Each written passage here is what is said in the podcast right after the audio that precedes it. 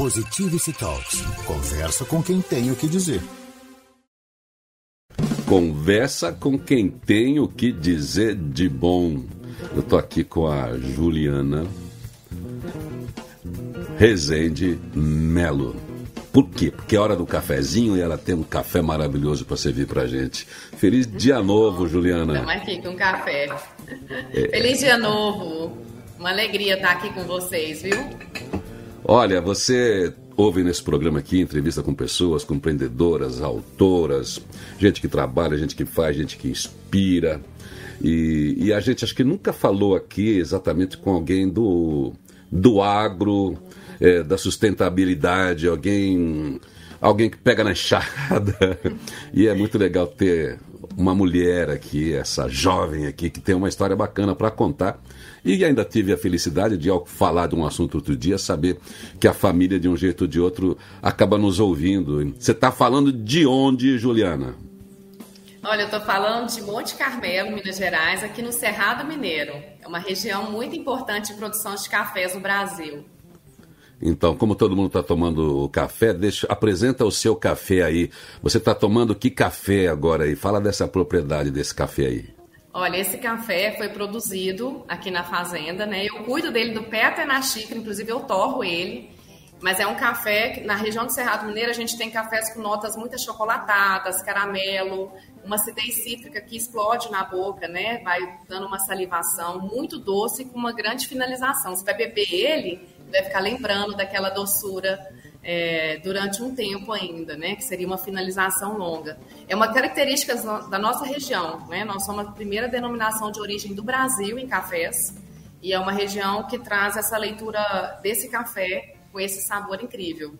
Mas é isso que a gente a gente chama os apreciadores de vinho, né, que também tem Sim. essa preocupação toda com a denominação de origem, chamam de retrogosto. Você toma, é tão bom que no dia seguinte você está ainda com aquela memória gostosa do café. Você toma o café, daqui a pouquinho você está com ele. Essa é a, esse é um jeito de aferir a qualidade de um café ou de uma bebida outra também, né? Sim, é, o café ele vem trazendo essa leitura realmente da gente conhecer esses terroirs e a gente tem terroirs com grandes personalidades aqui no Brasil. E, e, ele traz, além dessa memória sensorial, que é incrível, né, a memória afetiva, que a gente bebe café desde criança na mesa com a vovó, na mesa com a família. Então, o café ele tem essa, essa capacidade de, de, unir famílias, né, de unir amigos, momentos. Vocês vão tomar um café? Para muita Nossa. coisa a gente usa esse termo, e esse termo é forte, porque às vezes um cafezinho resolve muitas coisas no dia, né? Então, além dessa questão sensorial dos sabores, que traz toda essa memória que também o vinho faz, o café tem essa questão muito afetiva, né? Pois é, tão lindo isso, né? Quem não tem, olha, você que está acompanhando essa conversa, passa um café novo aí, ou passa na máquina aí um café, porque é isso aí, o, o café, ele é uma senha para uma conversa, o café é um mediador emocional, cultural, é o um mediador de um conflito, ele é uma pausa para uma meditação, para você pensar um assunto. Ele está presente nessa questão social e íntima também, que você fala, eu preciso tomar um cafezinho. E só em sentir aquela coisinha já te dá um, um, né, uma sensação interna de equilíbrio. E que bom, mas você falou uma coisa tão linda aí, que é o jeito da gente entender o, o, tal do agribusiness, né? Que não é só plantar.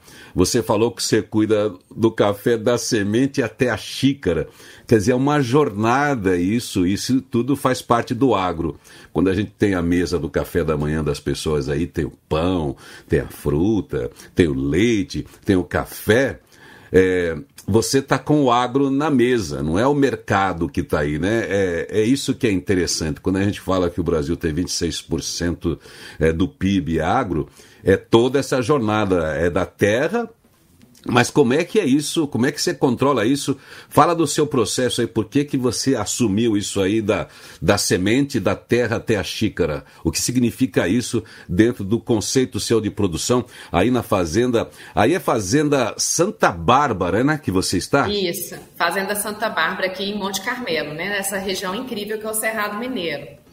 Bom, Irineu, eu fui para a fazenda em 2015, na verdade, que eu sou farmacêutica, e nesse momento a gente vivia uma transição. Eu e meu marido, ele trabalhava com leite nessa propriedade da família. E eu deixei a farmácia e fui ajudar ele nessa produção de cafés ali na fazenda. E me encantei. Eu falo que foi um encontro de alma, eu e o café, e, e, um encontro de um propósito muito forte ali, né? Que quando a gente encontra um propósito, a gente dá muito amor e muito carinho. E eu acabei assumindo, o Rafael hoje cuida de outra, de outra área da fazenda, ele não, fica no café. Acabei assumindo realmente do plantio até a xícara. É um manejo para a gente entregar um café é um cuidado que a gente tem que ter desde a escolha dessas mudas, qual variedade. Hoje a gente tem muita tecnologia, inclusive no café, a produção de cafés no Brasil é muito tecnológica. Nós temos variedades que já são modificadas geneticamente para ter resistência a doenças e a gente ter menos intervenção química na produção do café. Então, toda essa escolha, desde o plantio até o cuidado do manejo durante o ano inteiro, né? Que a gente tem um ano para produzir esse café. A gente colhe ele uma vez por ano. É uma cultura perene que fica 40 anos ali na fazenda, aqueles pezinhos de café. Então a gente tem que podar, tem que cuidar, tem que fazer intervenções né, com alguns produtos quando ele adoece.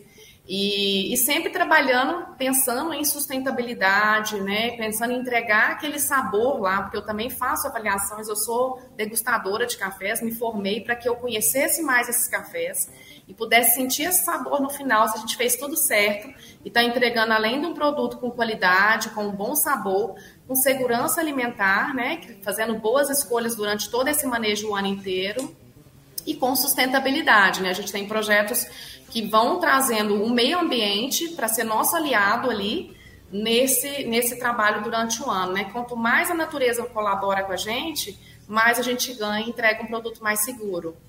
Deixa eu pedir para você explicar direito essa palavra que a gente vê usando por aí, quando a gente fala em segurança alimentar, você está falando exatamente do que, Juliana? Entregar um produto sem resíduo. Né? Eu trabalho hum. com agricultura convencional, eu venho da, da farmácia, né, que a gente chama de holopatia, o uso de produtos químicos, e homeopatia, o uso de, de outra forma, né, que seriam produtos mais naturais. E eu trabalho com a seria a alopatia, que seria a agricultura convencional, que é quase a maioria da produção agrícola hoje no Brasil. Então, quando a gente fala de segurança alimentar, a gente fala que está se entregando um produto seguro para alimentação, sem resíduo com a agricultura convencional cumprindo as práticas agrícolas, respeitando as carências, usando o nível de tecnologia de substâncias que nós temos hoje no mercado, que são moléculas, né, de defensivos, a gente sim consegue entregar um produto, porque eu valido esse material, né? Esse café faz, eu tenho análise residual desse café que comprova que ele não tem resíduo.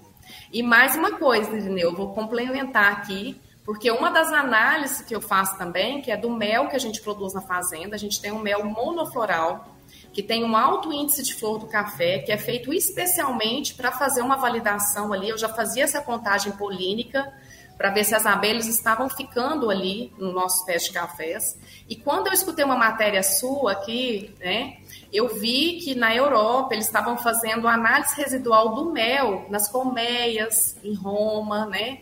Em áreas na Europa onde que tinha essas colmeias para validar se elas tinham resíduo, né? Se aquele mel tinha resíduo. Então me deu um insight incrível, né? Uma gratidão imensa por estar escutando a sua rádio. Já escutava com meu pai ali no hospital, que foi muito legal para nós. Mas essa matéria me deu um insight de falar, poxa, vou fazer análise residual do mel.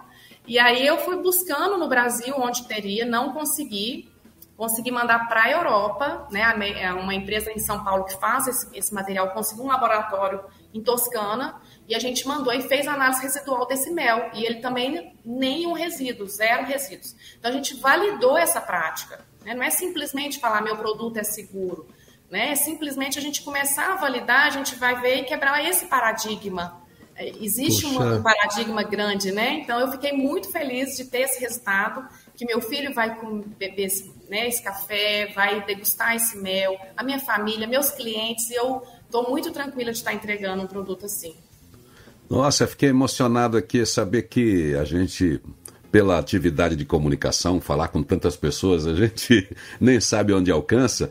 E eu também fico num trabalho de polinização de notícias, porque o comunicador é isso. Eu sei de uma coisa, estou na conversa, eu passo para alguém, a gente já faz isso nas nossas rodas de conversas, nas nossas redes sociais aí, sem a internet. Mas eu que estou na internet, que estou na mídia, sempre, pô, isso aqui é legal, deixa eu contar. E uma das preocupações que eu tenho na vida é acompanhar essa história das abelhas que desapareceram no mundo, hoje elas são protegidas no mundo. E você fala isso, que você ouviu uma matéria aqui, né, de um jeito rápido, depois foi atrás, e isso teve a ver, sintonia com o que você estava buscando aí. E hoje isso é uma prática, saber que a sua que uma região a gente sabe que ela está sadia porque tem abelhas. Então, se você já tem aí uma comunidade de abelhas que ajudam a, a testar essa tal segurança que você falou, poxa vida, que, que, que legal, que sintonia boa, hein?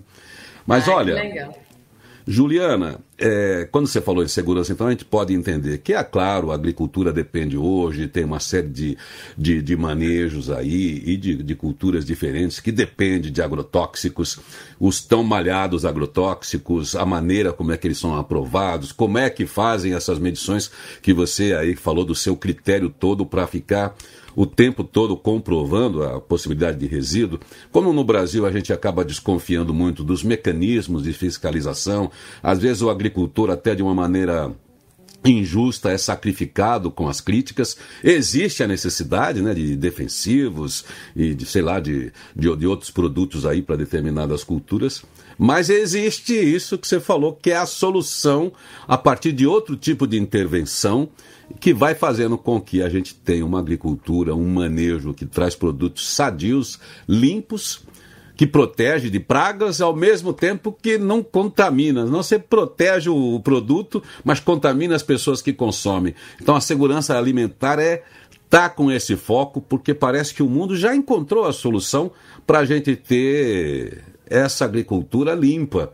E, por mais que isso comprometa né, as indústrias químicas que são poderosas, existe já inteligência, manejo e gente como você fazendo isso em várias culturas. Parabéns aí, é muito bom ouvir isso. Aliás, né, é, você está testando aí, você mede tudo. Hoje também a gente, sociedade, tem a tal da rastreabilidade, saber como é que é feito um produto, né? Como Sim. é que você está lidando com isso? Como é que é a sua visão sobre rastreabilidade sobre, em todas as atividades, uma vez que você tem esse foco em segurança alimentar? Então, eu queria contar para o Brasil que nós temos, aqui no Cerrado Mineiro, a gente tem a região mais certificada do mundo em cafés. Então, a gente tem uma certificação aqui internacional, muitas fazendas de cafés que cumpre boas práticas agrícolas, né, e está entregando um produto dessa forma, né, com segurança alimentar. Essa rastreabilidade, ela vem, inclusive, na nossa DO, né, na nossa denominação de origem, a gente tem um código, um QR Code que vão nas embalagens dos cafés, e você, com o celular, você já clica ali e consegue ver tudo que a gente fez para fazer aquele café, inclusive o sabor dele. Então a gente já tem essa tecnologia, eu acho que é um consumidor de futuro. Hoje, todo café que está nos nossos lotes, né, ele sabe como que foi feito, em qual, qual região que veio da fazenda, como que foi secado, como que está armazenado, que dia que ele chegou no terreiro, que dia que ele saiu, quais foram as intervenções que a gente fez naquele, naquela região. Então, assim, tem 100% de rastreabilidade. O café hoje no Brasil é uma referência no mundo em rastreabilidade, viu? Pois é, como produtores, a gente sempre foi um grande produtor de café. A gente sempre criticou que a gente exportava o bom café, e aí que a gente, né, porque já era valorizado e aqui não era. Agora não é bem assim, né? Todo mundo tem uma exigência com café. Eu quero ainda que você me diga alguma coisa sobre o café, que depois eu quero voltar um pouquinho é, para a sua história, que é isso que a gente destaca aqui, são as escolhas, a maneira como você empreende, os seus aliados, como é que você criou é, né, os meios para fazer essa jornada vitoriosa. A gente conta aqui do sucesso e te parabeniza por isso, mas a gente sabe que é um longo caminho para se conseguir isso. Mas conta para mim agora se você tem aí já marcas né, definidas é, de distribuição, como é que você está fazendo essa, é, essa distribuição da, das suas marcas, dos seus produtos, quem é que controla essa parte de comercialização? Então, eu cuido do pé até na xícara. Eu também faço. Eu tenho uma equipe incrível na fazenda. Eu falo que sozinha a gente não chega em lugar nenhum.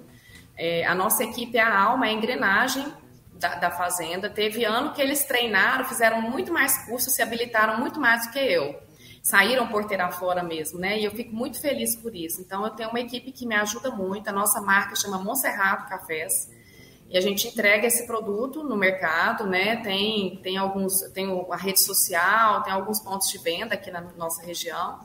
E entregamos o café verde também, que a maioria desses cafés especiais vão para fora do Brasil, né? Mas a gente quer que esse café fique aqui, a gente quer sim que o brasileiro conheça o melhor café que ele produz, que é uma, além de ser o maior produtor, a gente tem um grande potencial em qualidade, né? Em todos esses painéis aí que são já a pauta do novo consumidor. Né? Esse consumidor de futuro é muito exigente e a gente está preparado para entregar esse café para esses clientes. Então é a, a, sua marca hoje é a Monserrado Cafés. Monserrado Cafés. E, e, você hoje, por exemplo, saindo daí, ele está saindo em que formatos? É quilo, em pó, cápsulas? É... Como é que você já tem aí o processo de, de distribuição? A gente vende em grão, né?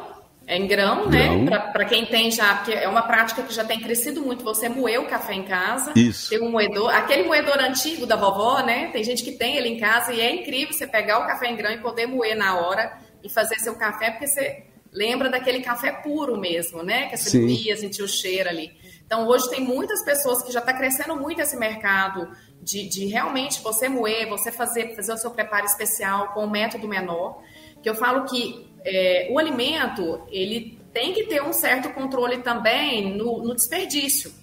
E hoje eu vejo que tem mais café no ralo da cozinha do que na boca dos consumidores, porque com uma garrafa grande e às vezes não consome é. aquele material. E hoje a gente tem métodos para fazer coagens menores, mais individuais, é, com muitas opções, né, que são métodos dos baristas que a gente tem aí, que é incrível o que eles fazem e vem trazendo insights para a gente fazer em casa também com facilidade. E a pessoa também pode comprar o café moído, caso ele não tenha o moedor, né? Mas é uma grande prática aí. O pessoal tem, tem feito muito em casa os métodos especiais, né? Com menor volume. E coar é e tomar na hora isso. e pronto. É, é incrível. É. Você serviu uma visita assim, né? Ah, peraí, vou coar um cafezinho é. aqui para você, no método é. especial, né? Eu já vi, você tem uns bem pequenininhos que você faz, inclusive, a xícara só xícara. É, de café. Pois é, as indústrias aí, tanta startup, que parece que startup é só tecnologia, mas não, nós estamos falando aqui né, do desenvolvimento de, um, de uma indústria. Olha, podia criar né, uns kits assim, olha, o kit do cafezinho moído na hora, seja à mão, né? De máquina tem, mas às vezes é um investimento é. grande, portanto que a pessoa usa, né? Tem umas máquinas que, que torram, né? Que, to, né? que, que, que, que moem na hora, né? Que moem é, na hora. Mas é um, é um charme, né? Porque eu acho que a gente, nos encontros, como a gente estava falando do café, vale o ritual também, porque isso é uma forma de atenção à, à pessoa que está com a gente, você. É, como cozinhar, né? Que o, a cozinha gourmet chegou, os baristas, olha, vamos, vamos cozinhar junto, vamos fazer, porque isso tudo faz parte do ritual, né? Do encontro, do fortalecimento de vínculos e tal. Poxa vida, mas é tão bacana, estou com, com mais vontade ainda de tomar café. Eu que tá agora, agora, agora você me deu um desejo aqui. Eu trabalho com uma máquina aqui, né? Porque é, ah. é, é fácil aqui pro meu jeito de viver, aquelas, aquelas do, que faz né? o expresso, é. Mas é, ah, vou ter que dar um jeito de ter agora um, um, um, café assim. Bom, se alguma pessoa assim da área de distribuição, isso é para todo o Brasil, quiser ser um representante, por exemplo, da Monserrado, você tem esse caminho aberto para todo o Brasil, para quem quer ser distribuidor, representante, consumidor, inclusive, B2B, B2C, como é que é isso? Eu tenho uma rede, né, que eles podem entrar em contato comigo. A gente tem o site da Fazenda Santa Bárbara, e fazenda Santa, é, santabarbaracoff.com.br, é só entrar em contato, lá tem todos os nossos contatos e a gente pode estar tá distribuindo sim. Ah, a gente está preparado um... para isso. Eu quero ser um embaixador do Monserrado agora, até por conhecer assim tão bacana esse, esse trabalho de vocês. Mas deixa eu voltar uma história aqui. Vamos usar o, o assim o, o, café, essa sua jornada tão bacana e, e bonita, porque Nesse momento aqui, sei lá quem que está ouvindo, todas as pessoas estão procurando um jeito de, de produzir, de participar, de fazer alguma coisa. E você, lá no início da conversa, falou: você é uma farmacêutica. O seu marido lidava com leite. Então tem o livro de um amigo meu que até começou comigo aqui na, na mídia, o Gustavo Cerbasi, o Casais Inteligentes Enriquecem Juntos. Casais inteligentes produzem juntos também, empreendem juntos. Foi isso que você fez? Como é que você tirou a sua cabeça da farmácia, você urbana, como você disse, e resolveu botar uma bota e, e, e assumir um, um manejo assim tão delicado, complexo, ao mesmo tempo exigente como é mudar uma fazenda? Como é que foi esse processo aí de Bom, mudança para você, uma de acordo com o seu sócio, que por coincidência é o seu marido, ou o seu marido, que por coincidência é o seu sócio. e como é que foi empreender isso daí, fazer essa virada até chegar a esse resultado de hoje? Então, para mim foi super inusitado. Assim, eu nunca, Juliana, você se esperava estar tá, tá degustando café, produzindo café, plantando café, mexendo café no terreiro? Nunca, né? Sou uma farmacêutica mesmo que passou por essa transição em 2015 e dentro da fazenda, fui descobrindo né, os animais, o jeito dos meninos trabalhar na fazenda, que eu falo que foi um encontro também, me fez ser uma pessoa muito melhor, estar tá com a minha equipe lá. E estar tá encontrando esses desafios, né? De estar tá trabalhando, vendo tudo acontecer e pensando, gente, como que eu posso né, é, trazer a minha leitura, o meu DNA para essa história aqui, que já existia, né? A fazenda era do, dos pais dele.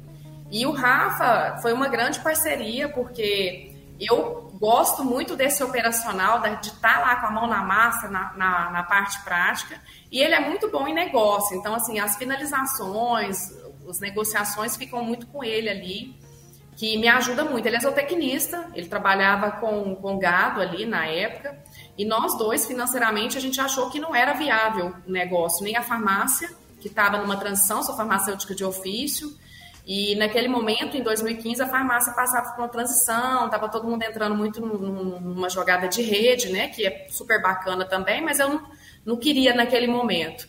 E a gente foi trabalhar junto e foi realmente a gente junto ali, né? Eu falo, nenhum, a gente não tem uma competição, não existe essa questão. Eu acho que muitas vezes a gente mudou o papel em casa, ele cuidou dos meninos e eu fui é, procurar estudo, né, sair porteira fora, porque muitos estudos na área de café, inclusive nessa parte de degustação, é fora de, de Monte Carmelo, minha cidade é pequena, e ele ficou em casa cuidando dos meninos e eu saí. Então a gente mudou de papéis muitas vezes ali, que foi super importante para a gente poder estar tá construindo junto, né? Eu acho que aliado os dois, nós fomos mais longe, a nossa equipe, todos que estão ali com a gente. Quer dizer, além dessa mudança de papéis, isso aí dentro da, da, da parceria do, do, do, casal, né, para se conseguir o, o objetivo. É, também vocês tiveram uma, uma comunhão aí de competências, né? Porque é importante competências diferentes para buscar algo novo. Hoje você vocês fazem uma coisa que nem é a sua atividade antiga e nem a atividade dele antiga, mas ao mesmo tempo elas foram muito importantes para vocês trilharem esse novo caminho, né? Sim, com certeza. Nós tivemos juntos e, e, passamos por transição, inclusive, inclusive na sucessão, né? A gente acabou perdendo os pais dele, que eram os donos da fazenda. E hoje a gente tem mais um sócio, que é o meu cunhado, que está com a gente lá na fazenda também. E estar junto, eu acho que foi mais fácil de vencer todos os obstáculos, né? Quem está na propriedade rural sabe que é uma indústria a céu aberto. Então a gente vence um dia de cada vez. Ele é um grande desafio. Hoje a gente está vivendo uma fase boa, com chuvas, né? Mas o ano passado a cafeicultura sofreu muito com a questão do clima. E esse ano a gente já está aí comemorando, né? Trabalhando, fazendo planejamentos, que sem planejamentos hoje uma fazenda não vai em lugar nenhum. Acho que nós hoje somos empresas rurais, né? Não somos mais propriedades rurais, somos empresas. Ah, temos que lidar como empreendedores. Eu acho que isso faz toda a diferença. Pois é, essa visão profissional, essa visão de gestão, a inclusão de tecnologia. Quer dizer, o único acaso mesmo, a única coisa que não dá para você prever é esse sócio esse sócio, digamos, é, difícil, né? Que é o tal de São Pedro. Se ele é. resolve que é chuva, é chuva. Se ele resolve chover demais, é ruim. Se, se ele resolve mandar chuva de menos, também é ruim. É. e... Mas nós somos resilientes, viu? Acho que a gente entende que passa por esse processo. A fazenda que tem planejamento, eu acho que a questão da sustentabilidade econômica, eu sempre que eu falo em muitos locais, eu falo, gente, sustentabilidade econômica é o primeiro termo. A gente se planejar, inclusive para passar por eventualidades, né? Que isso acontece, né? Mas faz parte do pilar da sustentabilidade. Né? Não só o meio ambiente, não só o social, mas o econômico é um pilar extremamente importante. Bom, você deu aí uma, uma, geral muito legal. Primeiro é isso aí do propósito, né, da, da, da sintonia entre os sócios, né, do, da busca do, do objetivo, tá afinado, lidar com competências, formar a gente, ter gestão, ter preparação, ter essa visão de, de, de futuro, porque isso vale para o café, para quem lida com essa empresa a céu aberto, com esse empreendimento, e vale para qualquer pessoa em qualquer atividade. Poxa vida. Bom, Olha, não quero tomar muito o seu tempo, estou conversando com a Juliana Rezende Melo, da Fazenda Santa Bárbara, que contou aqui a história do seu café. Não, a gente não pode chamar de café orgânico ou, ou, não? É, outro, é outra situação, né? O café é. orgânico é, outro, é diferente, né? O café orgânico é um manejo, é uma escolha que é um manejo, ele né? realmente não usa nenhum produto, né? Tem até as, eu não prefiro não falar porque não é minha cultura, mas é uma forma diferente de, de cuidar. A gente trabalha tá. com agricultura convencional, assim como a grande maioria dos produtores do Brasil, mas a gente consegue validar essas práticas e quebrar esse paradigma, né, como eu já falei inicialmente. É, até porque essa indústria convencional é que consegue escalabilidade para atender às demandas. Né? A gente sabe que o manejo orgânico é muito bacana, mas para propriedades né, que você consiga é, controlar mesmo e, e, é limitado né, uma, uma enfim, algum, algumas categorias também é, de produtos. Mas como você destacou, que a tecnologia permite que a gente tenha essa segurança essa segurança em relação ao produto que chega aqui. Bom, eu não sei o que, que você quer dizer, mas eu me coloco aqui como embaixador do seu café, fiquei apaixonado desde que o seu irmão, esqueci o nome dele agora. Gustavo. O, o Gustavo, o Gustavo me mandou uma mensagem quando ele viu falando de café. Pô, a gente te ouve aqui, preciso falar, a minha irmã, ela, eu falei, vem falar comigo. Eu disse, não, a minha irmã fala com você, porque é ela que. Eu falei, que bacana, né? Então fiquei muito feliz. Então me coloco aqui, sempre que você tiver uma novidade para contar, vamos falar aqui como é que as pessoas conseguem receber esse café em todo o Brasil, pelo, pelo e-commerce, do jeito que for, usar a nossa loja, fazer o que for e torcer para que vocês consigam realmente fazer essa marca cada vez mais valiosa, porque valor ela já tem, valiosa no sentido das pessoas conhecerem, que eu quero dizer, né? Porque o valor, como a gente fala de propósito aqui nesse programa, o valor está aí nesse princípio ativo dessa, dessa união de vocês, de construção dessa, de, dessa, desse empreendimento, que nasceu já com propósito. Então, esse é o principal valor. A expansão dele do ponto de vista de reconhecimento da marca depende aí de uma série de, é, de fatores, mas eu espero que você alcance esses dois, porque vale a pena a gente ter gente que produz como você. Tá bom? Tá bom, muito obrigado. Fico muito feliz de estar aqui, né? Estou à disposição nas redes sociais, eu recebo muitas perguntas lá. No nosso conteúdo a gente traz aquela o dia a dia da fazenda, né? As nossas abelhas, né? Hoje a gente tem mais de 30 famílias de abelhas, mais de 17 nativas, que é muito importante. A gente cuida delas e elas cuidam da nossa floresta. Né? Então, todas essas imagens estão lá nas nossas redes sociais. A gente, inclusive, hoje está com um projeto de identificação dos animais da floresta a nossa reserva já não é só uma reserva que está ali para a gente identificar né, e se legalizar a nível ambiental, mas a gente está reconhecendo esses animais que estão lá, identificando, para que a gente tenha mais projetos ainda crescendo. É muito importante a gente poder compartilhar, Irineu, a gente está falando aqui na sua rede, assim como em outras, porque é uma troca, porque eu já escutei muita matéria que me inspirou, né? Como eu te contei aqui a sua, e assim como de outros produtores e outras produtoras que eu comecei, eu não sabia nada. Em 2015, realmente, eu, eu não tinha conhecimento. E foi graças a, a essa oportunidade que a gente tem de ter essa comunicação, e hoje né, o mundo faz isso com grande, grande facilidade, eu consegui sim desenvolver muitos projetos e me inspiro em novos ainda, né? E acredito que posso também estar ajudando outros produtores. Ah, olha, eu vou fazer aqui, ó. Não vou nem esperar. Hora dessa eu passo aí para tomar um cafezinho. Tá convidado. É. Monte tá convidado, Carmelo, aqui pertinho. Monte Carmelo de, de, de, de, São Paulo ou de BH fica a que distância? Olha, de BH fica uns 600 quilômetros, é a mesma distância de São Paulo. Eu tô aqui perto de Uberlândia, Uberaba, a gente usa cidades ah, pertinho. maiores ali. É, pertinho. Pertinho, então, já aqui fui para Uberaba. Você pode dar uma esticada aqui. Eu, eu já fui para Uberaba fazer, fazer palestra, dá até para ir de carro daqui, saindo é. de São Paulo. Ah! Tá, sim.